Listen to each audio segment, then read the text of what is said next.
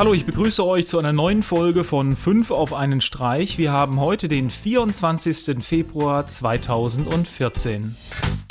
Als erstes habe ich etwas für alle, die sich dieses Jahr noch kein sportliches Ziel gesetzt haben. Und zwar Damien Walters, der der Erdanziehung trotzt und durch einen Looping läuft.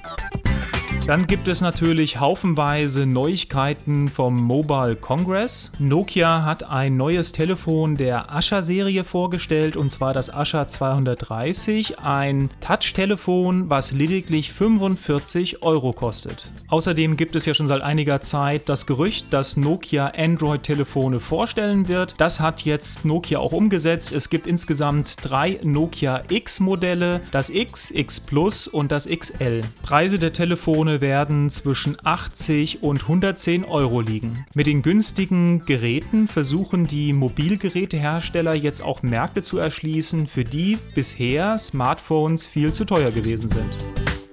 Allen Science-Fiction-Fans ist Heroes ganz sicher ein Begriff. Die Serie lief von 2006 bis 2010 auf NBC. Die Serie beschäftigte sich mit verschiedenen Menschen, die jeweils eine besondere übernatürliche Fähigkeit besitzen. 2015 möchte NBC die Serie erneut aufgreifen und eine 13-teilige Miniserie veröffentlichen.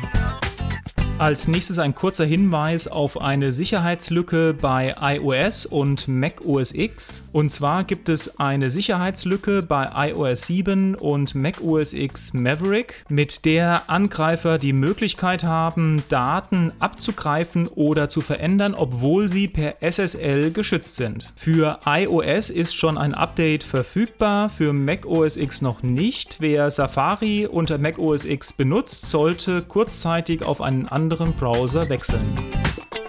Und zum Abschluss habe ich den Fingerreader für euch. Das Gerät hilft Menschen mit schlechter Sicht, gedruckte Texte wiederzugeben. Das Gerät wird am Finger befestigt und liest den Text, auf den man mit dem Finger zeigt und kann diesen dann entweder vorlesen oder auch direkt übersetzen. Der Fingerreader erkennt, wann eine Zeile zu Ende ist und hilft den Leuten auch dabei, jeweils in einer Zeile zu bleiben. Ja, das war's wieder für die heutige Sendung. Wie immer, schaut bei Facebook, Twitter, Google Plus vorbei, abonniert uns auf YouTube und dann würde ich sagen, wir hören uns morgen wieder. Bis dann. Tschüss.